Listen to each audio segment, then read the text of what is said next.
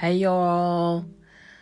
Why am I not why am I not posting um my poems no more? Well, I have a lot to do lately. I have to do a lot of things. I have to study, do my driver's license and um, work, work, work, work, work, and yeah, because I want to be successful.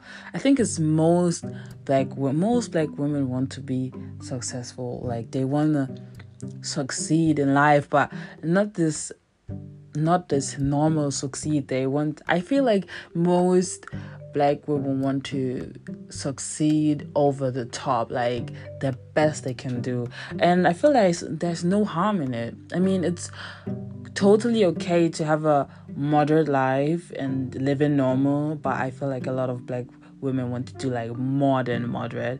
And I and I think that's just my humble opinion. It's because society has pushed the black woman so deep, so down um, with so much pressure that there is no other way than up. There's no other way than going up the ladder um, and breaking those shackles of um, not being free. I feel like I feel that's the reason why a lot of um, yeah black women don't want to um, just stay moderate because I feel like even if they stay moderate, they will be still pushed down, and then I feel like you as black woman can only be totally free as a white dude as a white hetero cis man um, if you have the money for it.